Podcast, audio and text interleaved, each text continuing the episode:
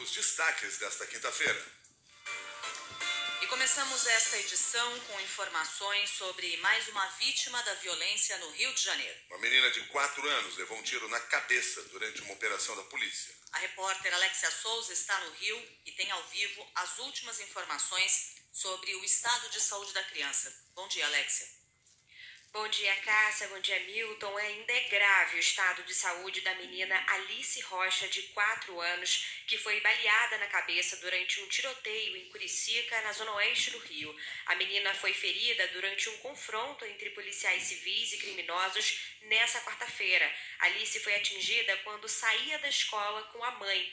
A criança foi inicialmente levada para a unidade de pronto atendimento da Taquara, que fica na mesma região, mas logo depois ela foi transferida para o Hospital Municipal Miguel Couto, na Gávea, na zona sul do Rio, onde segue internada em estado grave.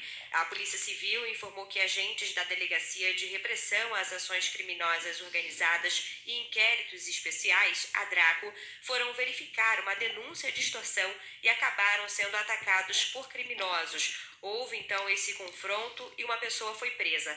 Nas redes sociais, um vídeo mostra o desespero dos moradores após a menina ser baleada.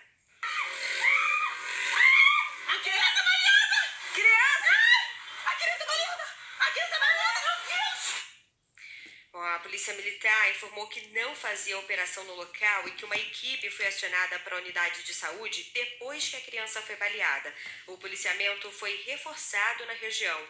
Com o caso de Alice, sobe para quatro o número de crianças baleadas no Rio só nesse ano. Uma morreu. O levantamento da plataforma Fogo Cruzado aponta ainda que todas teriam sido vítimas de balas perdidas. E esse caso da menina Alice ocorreu no dia em que o governador do Rio, Cláudio Castro, anunciou que vai atualizar o Plano Estadual de Redução da Letalidade Policial, esse plano que faz parte da DPF das favelas, que restringiu as operações policiais em comunidades do Rio durante a pandemia. Cássia.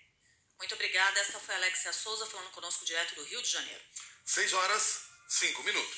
Já chega a 121 o número de pessoas mortas na maior tragédia depois de temporais no Recife em quase 50 anos. As equipes do Corpo de Bombeiros continuam as buscas por três pessoas que estão desaparecidas. Mais de 7 mil pessoas tiveram de sair de casa e 24 municípios decretaram situação de emergência. Na TV Globo, sobreviventes relataram como escaparam dos deslizamentos e a dor de perder os parentes na tragédia. Eu preferia não ter sobrevivido, estar do, estar do lado dela ou no lugar dela, entendeu? Porque a dor de pai perder um filho é grande demais. Ele salvou minha vida, primeiramente Deus, segundo a ele. Eu agradeço muito a ele. Tá triste demais e tudo, não é só minha filha, eu perdi minha mãe também, perdi minha base. Estava coberto de lama, né, de pedras, madeira e de água. E eu fui o primeiro a achar ele. Aí a população também me ajudou, a gente tirou ele, mas já tirou sem vida. A cena pior do mundo. Eu abri a geladeira, a geladeira caiu comigo e parou lá, deslizou. Eu fiquei soterrado até mais de nove horas com a, com a terra até o meu abdômen. Só consegui mexer um braço.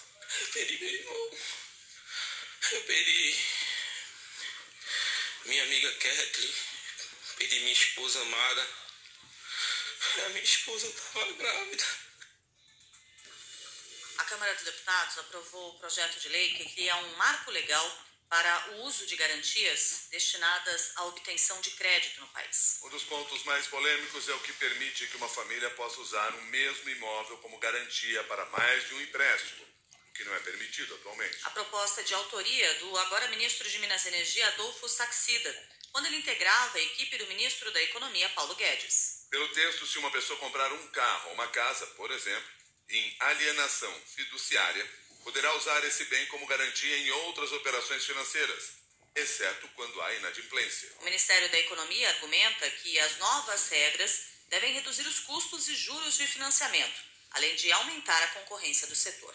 6 e 8 agora. A Câmara dos Deputados deve votar hoje o projeto que possibilita o reembolso aos consumidores de impostos cobrados indevidamente na conta de luz. Ontem, o Senado aprovou uma proposta sobre o mesmo tema. Em 2017, o Supremo Tribunal Federal decidiu que as distribuidoras de energia deveriam retirar o ICMS da base de cálculos do PIS/COFINS.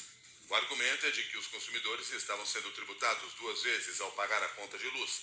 O valor total das cobranças indevidas foi estimado em 60 bilhões de reais. Segundo a ANEEL, cerca de 13 bilhões já foram devolvidos aos consumidores. Faltam 47 bilhões que devem ser abatidos contas de luz. O senador Fábio Garcia, do União Brasil, é um dos autores do projeto que determina o reembolso integral dos créditos tributários aos consumidores. E a Agência Nacional de Energia Elétrica com regras claras para que esse benefício chegue rapidamente ao trabalhador, ao cidadão que pagou e paga tão caro por sua energia elétrica. Em especial neste momento e neste ano, que além do aumento notadamente dos preços dos combustíveis, alimentos, gás de cozinha e tantos outros produtos, o reajuste da energia elétrica supera 20% na imensa maioria dos estados brasileiros. Portanto, espero que este projeto possa trazer um alento, uma redução do preço de energia elétrica no Brasil, além de trazer, fazer justiça ao cidadão brasileiro que pagou indevidamente pela bitributação.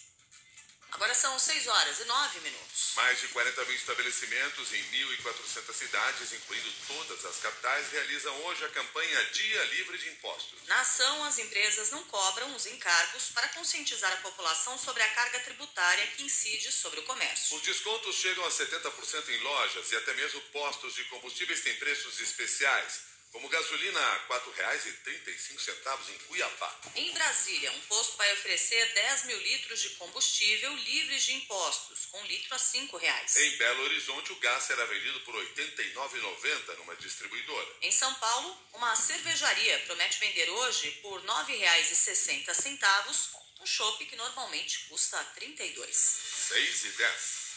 A Comissão de Direitos Humanos da Câmara aprovou a convocação do ministro da Justiça, Anderson Torres, para dar esclarecimentos sobre a morte de Gerivaldo de Jesus Santos em uma ação da Polícia Rodoviária Federal em Sergipe. Os deputados também aprovaram um convite ao diretor-geral da PRF, Silvinei Vasques, para dar explicações sobre as operações da polícia. O Senado vai enviar parlamentares a Aracaju e a Umbaúba para acompanhar as investigações. Em Sergipe, o Ministério Público Federal abriu uma nova investigação para apurar uma suposta agressão a duas pessoas, em outra abordagem da Polícia Rodoviária Federal na mesma cidade, onde Genivaldo morreu. Os dois estavam de moto. No boletim de ocorrência, um dos jovens declarou que, como estavam sem capacete e com a documentação da moto atrasada, resolveram fugir e que foram atingidos pela viatura e caíram no chão. Ele relatou que foi algemado com as mãos para trás e agredido com chutes na cabeça, no abdômen e no tronco, ainda no chão. Na TV Globo, o rapaz falou sobre as agressões. Veio por trás de mim me deu um golpe, eu caí. Assim que eu caí, começaram as agressões. Foi, foi chute, tapa. Na minha cabeça só passava tentar me proteger, né? E as agressões estavam sendo muito, muito duras.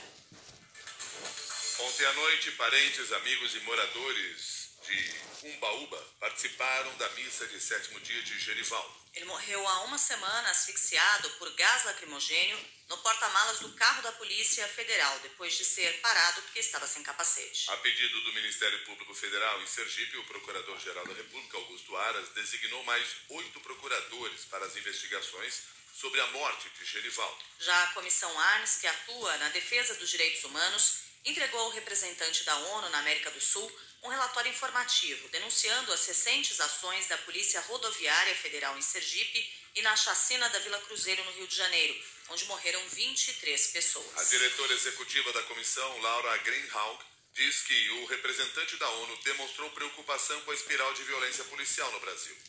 Deu para sentir uh, aqui na reunião que nós tivemos com o Dr. Jarabe o alto grau de sintonia do Alto Comissariado com o momento brasileiro que o Brasil está atravessando. Uh, estão informados, são muito sensíveis ao que está se passando e nós, enquanto uma comissão de direitos humanos, o que nós estamos fazendo é exatamente levar informação, porque a situação que se abate, é, o que a gente vê é que essa situação de violência neste processo, inclusive eleitoral, pode vir a aumentar.